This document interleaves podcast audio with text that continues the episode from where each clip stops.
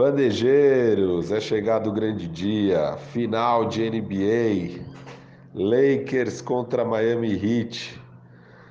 Vai ser histórico e aqui vamos fazer um esquenta aí para você que está ansioso para o começo dos jogos das finais. Vamos aqui debater o caminho do Lakers no oeste, o caminho do Heat no leste, como foi o, a campanha dos times, como eles chegam preparados para a final o matchup entre esses times, como que fica esse duelo, o que esperar é, e as apostas de cada um para o resultado aí dessa grande final. De um lado, LeBron James enfrentando o time onde ele finalmente conseguiu conquistar anel de campeão, que é o Miami Heat.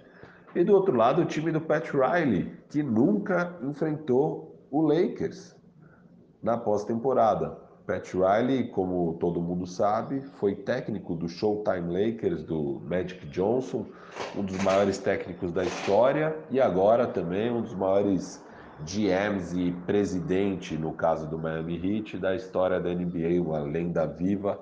Vai enfrentar o seu ex-time, vai enfrentar o LeBron James, que saiu de Miami, causou rusgas ali com, com o Carcamano, Pat Riley.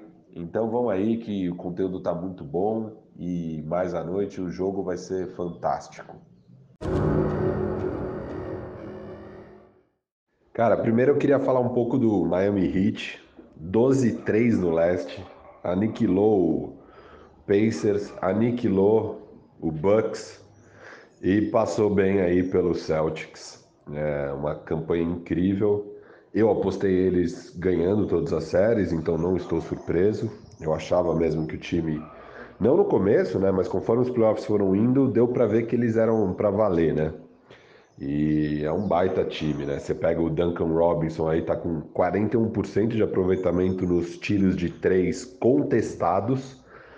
Então, todas as vezes que tem alguém marcando duro ele na, na ali na, no, na, no perímetro, ele mesmo assim está convertendo 41% das tentativas. E, cara, muitos jogadores veteranos, experientes, Jimmy Butler, o Igodala, que foi importantíssimo aí no jogo 6, o Goran Dragic jogando muito, e o Bema Debaio, que o Gustavo cantou a bola, está sendo o jogador mais importante aí do time. É, podemos acreditar uma vitória aí, aquele bloqueio absurdo que foi um dos maiores tocos da história da NBA, em cima do Jason Tatum. E essa performance para a história do jogo 6. Ele foi muito dominante e ele já está nessa pós-temporada com sete partidas de 20 pontos e 10 rebotes. Isso é mais do que o Shaq fez pelo Miami em 2006. Então, aí realmente o Heat, um time incrível e muito legal de assistir, um jogo coletivo, uma defesa muito forte, time muito bem treinado pelo Spolstra e aquilo que a gente sempre falou, né? Muitas opções de chutadores, um time bem, bem interessante. É, o Heat, assim, é impressionante, né? Eu acho que de fato, quando você olha os playoffs, não é surpreendente, porque eles têm sido bem consistentes durante todo todo esse mês e meio aí que a gente está nos playoffs já. Mas é muito surpreendente quando você pega as nossas expectativas antes da temporada começar. Né? Eu lembro bem de eu mandando no grupo, nosso grupo do Fantasy, né? É, sobre o que, que o Butler está indo fazer nesse time do Miami, né? Um cara tão competitivo indo para um time que está num rebuild. É, eu lembro a gente todo mundo comentando, nossa, que sem sentido, né? Vai ser, sei lá, brigar para ser o sexto, sétimo do leste, até acabou sendo, ele é o, o, o quinto colocado né, no leste, então era um time ainda em construção. Né? O que eu acho impressionante é como eles chegaram na bolha. É, eu já ouvi aí alguns rumores, na NBA rola isso, que tiveram alguns times que durante a quarentena, né, durante esse hiato que a gente teve, que os times continuaram treinando juntos, de forma escondida. É, eu não ouvi sobre qual time que teria feito isso, mas se eu fosse apostar, para mim, sem dúvida, o primeiro da lista seria o, o Heat. Por quão, como eles voltaram sincronizados, é, integrados, com uma sinergia absurda de time. Né?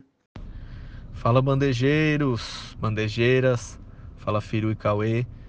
Cara, Eu não posso dizer que estou surpreso com essa queda do Boston, é, era esperado, né? Mas algumas pessoas ficaram com ela entalada, como o Rajabel falou na segunda-feira, estava pontuando, que não imaginava a tamanha fragilidade de Boston frente a uma zona. É, é claro que são meninos, eles demoram a se adaptar, eles vão passar por isso mesmo, é natural, eles têm 22, 23 anos. É, ele até faz algumas comparações com o Tatum e Carmelo Anthony, que eu já não, não gosto muito, mas é isso, né? Vamos para a próxima rodada. E em se tratando da grande dificuldade que o Miami impôs ao Boston, eu vejo exatamente como falamos outro dia. As grandes peças unidimensionais de Los Angeles podem servir muito bem. Então talvez esse seja o segredo para os Lakers. E eu explico para quem cresceu no Brasil jogando basquete daqui o que é, é jogar numa zona. Vamos lá, é um pivô que joga de costas para cesta, pega rebote e está sempre ali na cabeça do garrafão. O Lakers, no caso, tem dois caras que fazem muito bem esse papel. O Boston só tinha um que é o Enes Kanter, e não estava sendo confiável na defesa, principalmente. É, coisa que a gente não vai ver nos dois pivôs dos Lakers, né? Eles não são exatamente o grande protótipo de pivô que a gente gostaria, mas eles são caras que conseguem fazer esse papel. Outra coisa que a gente vai ver é um armador que consegue jogar contra uma zona, que consegue trazer a bola e rodar jogadas, e não só fica fazendo pick and roll e pick and pop. Ele realmente consegue rodar jogadas e ele dá lobbies incríveis, intermináveis para Anthony Davis. Então eu imagino que esses jogadores unidimensionais e talvez até ultrapassados dos Lakers sejam muito importantes nessa, nessa série. Ao mesmo tempo, esse, esse mesmo elenco complementar do Lakers pode ser o calcanhar de Aquiles desse time. Ele pode ser o grande segredo para Miami levar a série. Então, dando um tratamento de Giannis para qualquer um dos dois, seja o LeBron ou Anthony Davis, você tira um grande motivo de pontuação desse time dos Lakers. E a gente sabe que esse elenco complementar, por mais engraçado, freak show, por mais é, criticado, ele tem levado numa boa sem precisar pontuar. Agora, se você obrigar qualquer um daqueles caras, seja Kyle Kuzma, seja KCP, seja Danny Green, a fazer 20 pontos, começa a complicar. E é aí que o Lakers se embanana. Todas as vezes que perdeu foi exatamente assim, na mão desses caras, sem conseguir pontuar. E do outro lado, o meu Los Angeles Lakers com recorde igualmente impressionante, até porque idêntico, 12 a 3 também. O Lakers foi gentleman sweep em todos os rounds, 4 a 1. É, e pegou um caminho que ele fez parecer ser fácil, mas que todo duelo, todo mundo falava aí o Lakers vai ter dificuldade e tá em perigo, não sei o quê. E o Lakers liquidava a fatura tranquilo em cima do Portland, do Damian Lillard, o Houston do Barba e agora o Denver Nuggets de duas superestrelas, Jamal Murray e Nikola Jokic. É... Fantástico, né, a performance do Lakers. O Anthony Davis, eu falei no bandejão, para mim ele já ele sempre foi um top 8, agora para mim ele é um top 6 da liga, o melhor pivô da liga. Passou o Jokic para mim. É muito impressionante, ele faz os, os arremessos difíceis, ele faz, e não foi só aquele buzzer beater incrível, tiveram outras bolas, muito dominante, é, imparável, uma força na NBA.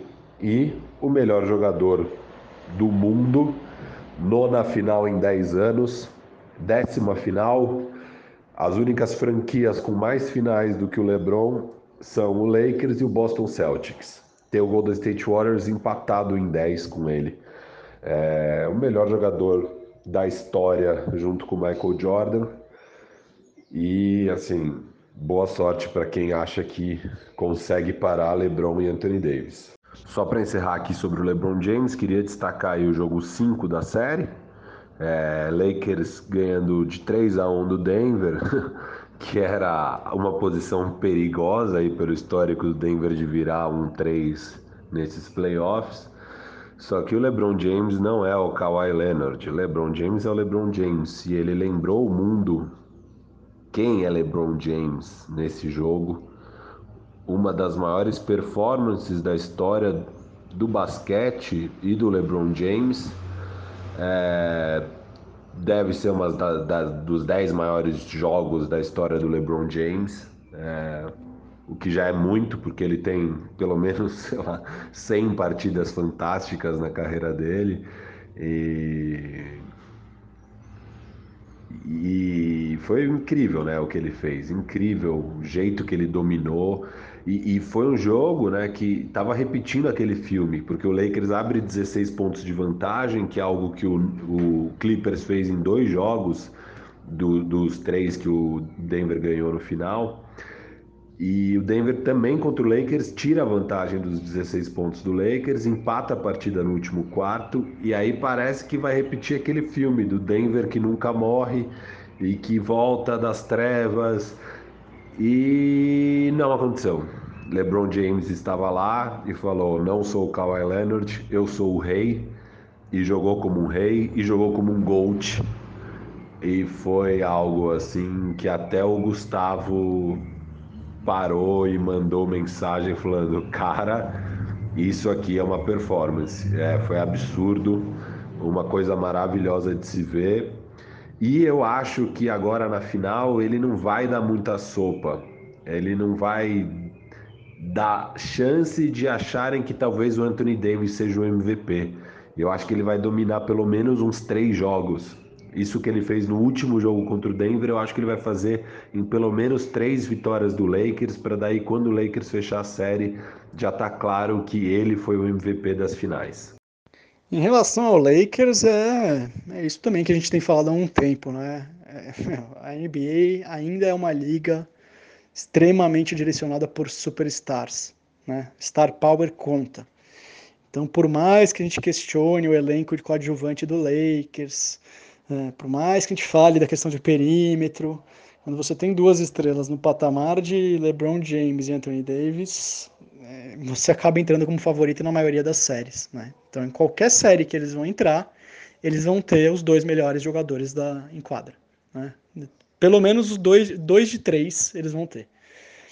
É, então, para mim, assim, acho que até por isso que eles entram como favorito. Né? Você pega os três melhores jogadores nessa série Heat Lakers, Anthony Davis, LeBron James, e aí você pode discutir se é Bema Debaio ou Jimmy Butler. Mas dois dos três é do Lakers. Então essa vai ser uma final muito interessante, né? A gente vai ter de um lado esse Miami jogando um basquete coletivo com uma defesa muito forte, muitas peças interessantes. E do outro lado o Lakers com os dois melhores jogadores. É, a série vai ser a mesma coisa que foi quase todas as séries do Lakers. O Lakers tem os dois melhores jogadores depois os outros 5, 6, 7 melhores jogadores são do outro time, porque o elenco do Lakers em tese é meio fraco, né? Mas é o suficiente ao mesmo tempo. Eu imagino o Miami jogando muito com uma defesa em zona, for tentando forçar o Lakers a arremessar de fora. O perigo dessa defesa de zona e forçando o Lakers a arremessar de fora é que na defesa de zona você acaba cedendo muito rebote ofensivo para o adversário. E o Lakers, inclusive, é, pode se aproveitar disso, né? Tem peças para isso. E, e, eu acho que a, a, a maior chance do Miami Heat é se tiverem algumas noites onde o Tyler Hero e o Duncan Robinson estejam quentes. Não dá para esperar que o Jimmy Butler tenha muito sucesso aí nesse matchup com o LeBron James. E o Bema Adebayo vai ter a mesma dificuldade que o Jokic teve enfrentando essa defesa do Lakers. Embora o Adebayo seja mais atlético, são estilos mais ou menos parecidos de pivô, que, que arma o time, que dá passes e que é inteligente, tem visão de jogo e tal.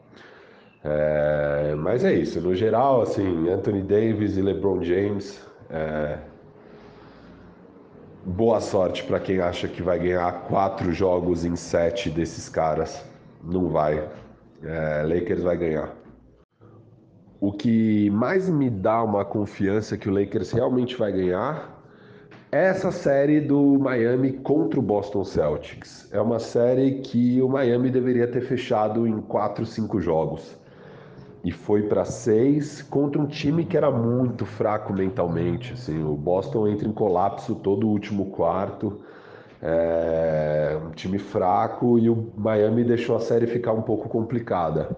É, isso me isso me deixou com o pé atrás com Miami.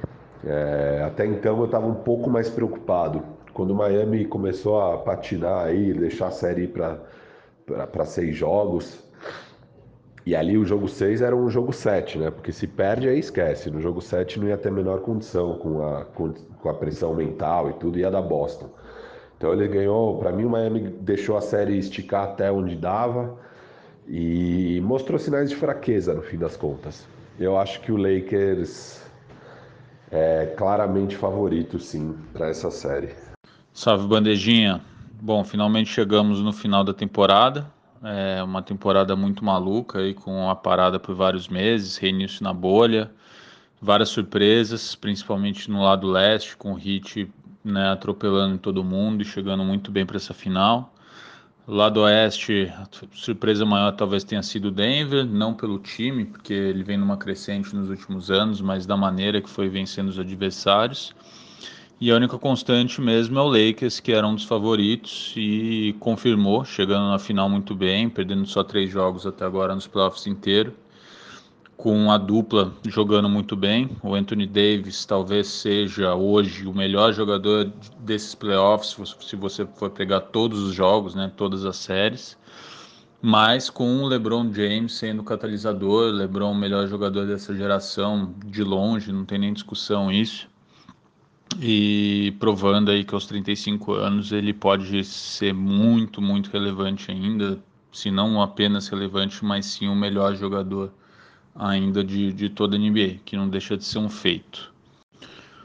Bom, falando das finais mesmo, é, é, lógico que o Heat chega muito embalado e é muito interessante esse time do Heat, na verdade, ele evoluiu muito assim na bolha, eu acho que o, o Spolstra tá de parabéns demais, assim, ele sempre foi um ótimo técnico desde quando, né, desde o começo da década passada aí, mas é, talvez nesses playoffs ele tenha realmente mostrado a capacidade dele de, tanto de fazer ajustes, tanto de um jogo para o outro, quanto em ajustes durante os jogos, mas também de variação de ataque, variação de defesa.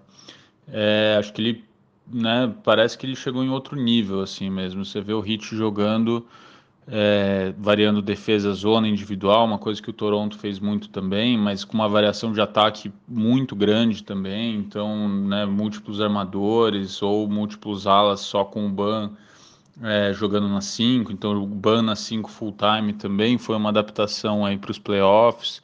E aí eu acho que ele, ele mesmo chegou em, um, em outro nível. Você vê Duncan Robinson, Tyler Hero, cada um é, aparecendo em algum momento importante o Jimmy um pouquinho mais constante, mas Jay Crowder também jogando talvez o melhor basquete que ele já jogou, é, com médias super boas dos três pontos e boa defesa. O Goran Dragic renascendo, né, depois de ter passado a temporada inteira como sexto homem, está jogando muito no, nos playoffs. É, só que do outro lado você tem uma dupla que é LeBron James e Anthony Davis, que se não for dois jogadores do top 5, são dois do top 7, top 8 seguramente. E, e em uma série, que é né, uma série só, um, uma final, é difícil segurar uma dupla como essa. Lógico que o Ban, por exemplo, está jogando muito na defesa e ele né, tem muito recurso de ataque, principalmente no passe também, ou no post, mas o Anthony Davis, ele é o unicórnio original, né? O cara quase é, seven footer, que arremessa, que marca, que passa. Então é um matchup que ele não teve ainda, o Ban e o Anthony Davis ainda um jogador que, bem superior, pelo menos nesse momento da carreira dos dois. E aí chegando um pouquinho no, nas alas, é, LeBron é LeBron, acho que não dá para apostar contra o LeBron. É, o Jimmy, Jimmy Butler acho que vai tentar diminuir o ritmo dele, porque parar não dá. Do outro lado, eu não vejo o LeBron marcando o Jimmy, pelo menos não no começo, mas quando a série for evoluindo e precisar nos, nos momentos finais, eu acho sim que o LeBron vai pegar esse assignment. Mas ao mesmo tempo, o Lakers, os outros jogadores do Lakers evolu acabaram evoluindo nos playoffs também. Se você for ver o próprio Danny Green, o KCP, é, Dwight Howard, que não jogou tanto contra o Denver por causa do, do matchup, mas o Rondo, alguns lampejos aí do Kuzma, que, né, que é um pouco inconstante, mas no geral o time evoluiu em relação ao que estava no começo dos playoffs ou no começo da bolha. Se vocês se lembrarem, eu acho que no começo da bolha o Lakers era visto com bastante desconfiança pelo que estava jogando, mas hoje eles estão muito mais consistentes né, nos arremessos, porque você não precisa de muito do elenco de apoio quando você tem LeBron e Anthony Davis, os dois às vezes combinando para 60 pontos e um time que sempre marcou muito bem, né? Então, desde o começo, é uma das melhores defesas da liga. Nos playoffs está sendo assim. Então, consegue segurar bem o ataque adversário e aí não precisa de tanta produção ofensiva assim. Mas é um matchup interessante. É, eu acho que o Heat vai dar trabalho, vai ser o, o time que mais vai dar trabalho para o Lakers, mais vai dar Lakers. É, né, acho que não dá para apostar contra essa dupla e para mim é 4 a 2 ou um 4 a 3 muito chorado, mas eu vou de 4 a 2 É isso. Bom, então aqui sem murilar, vou mandar meu palpite. É, já falei que o Lakers ganha e não vai para jogo 7, mas eu acho que vai ser Lakers em cinco jogos. Eu acho que um eles vão deixar escapar. Mas eu tava quase tentado em colocar uma varrida aqui, cara, na verdade, assim. Não sei se eu tô viajando e tô muito otimista, mas eu vi o Miami Heat que no fim das contas, assim, quase todo jogo tava atrás do Boston e recuperou no último quarto, que é um quarto onde o Boston já tinha apresentado sérios problemas contra o Toronto Raptors. É, então acho que fala muito mais das deficiências do Boston do que das virtudes do Miami. Eu vi muitas falhas do Miami nessa série contra o Boston, que eu acho um time fragilizado. Eu acho que o Lakers já mostrou que é um time que não perdoa, não perdoou o Denver Nuggets, que bateu no Clippers sem dó ali nos últimos jogos, e não perdoou o Houston Rockets com dois MVPs, não perdoou o time do Damian Lillard, que estava quente na bolha. É, acho que não vai perdoar o Miami também. Eu vou de 4 a 1 Los Angeles Lakers com LeBron sendo dominante em pelo menos três dessas quatro vitórias. Acho que ele vai querer deixar bem claro que ele é o cara, apesar do Anthony Davis ser um absurdo. É, eu tô, no, eu tô nesse barco aí, assim, gostaria muito que fosse uma série muito disputada e no jogo 7, né? O que todo mundo quer é uma final da NBA ainda pro jogo 7. Mas acho que, assim, o que o Boston teve de inconsistência, como disse o Firu, ou de incapacidade de atuar numa zona, como disse o Gui, eu não vejo o Lakers tendo esse tipo de oscilação, né? Acho que o Tatum, é, o lado positivo do Tatum na série do Boston é que ele estava sempre agressivo.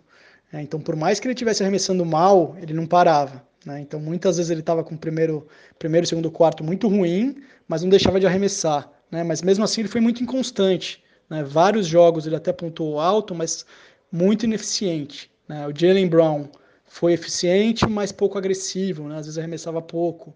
Kemba Walker oscilou demais. Né? Mesmo o Marcos Smart, que tinha sido muito consistente contra o Toronto, também oscilou muito. Então eu não consigo imaginar um cenário onde Anthony Davis e LeBron James, os dois oscilem nesse nível. Né? Acho que são caras que na hora H eles vão representar e vão ser super consistentes. Né? Então eu aposto muito nisso. Eu acho que o Heat para mim carece de um franchise player. Né? O, o, o, Butler é um franchise player diferente, ele arremessa muito pouco. Né? Na série contra o, contra o Boston, ele teve uma média acho que de 12 ou 13 arremessos por jogo. Então é muito pouco. Então, para você confiar em pessoas novas como Adebayo, Tyler Hero e Duncan Robinson no seu ataque, complicado, né? Então eu acho que o Lakers ganha em cinco ou seis jogos aí. Eu acho a série vai ser bastante brigada e, e não acredito numa, numa vitória do Miami Heat. Eu aposto que essa série vai a cinco jogos.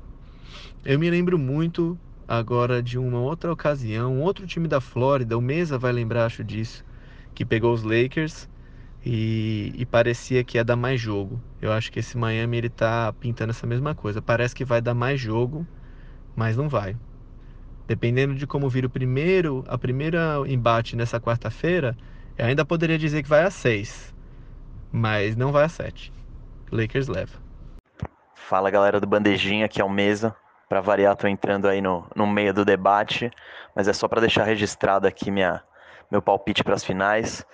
O Lakers é favorito, tem os dois melhores jogadores da série, tem o melhor jogador da NBA, tem o Anthony Davis, que é a melhor dupla que o melhor jogador da NBA já teve. Mas eu acho que vai ficar comigo a braba que eu vou lançar. Miami Heat campeão. Eu acho esse duelo no coletivo o Miami equilibra. Vai ser a primeira boa defesa que o Lakers vai enfrentar nos playoffs. E eu acho esse confronto muito mais parelho do que todo mundo. Então, é a braba lançada aí. Beleza? Aí no bandejão a gente vai discutir mais sobre isso aí. Bom, então é isso, né? É o que o Gustavo falou. É, esse foi o nosso bandejinha, a prévia da final, com os palpites de cada um. Hoje tem jogo 1, vai ser incrível. E amanhã a gente grava o bandejão, eu e o Gustavo, com um convidado especial. E vamos falar muito aí da série, trazer mais informações ainda, mais sobre o histórico das franquias. Muita, muito conteúdo muito legal amanhã no bandejão. E, e também vamos acabar repercutindo aí o resultado desse primeiro jogo da final. É, valeu, um abraço e até a próxima.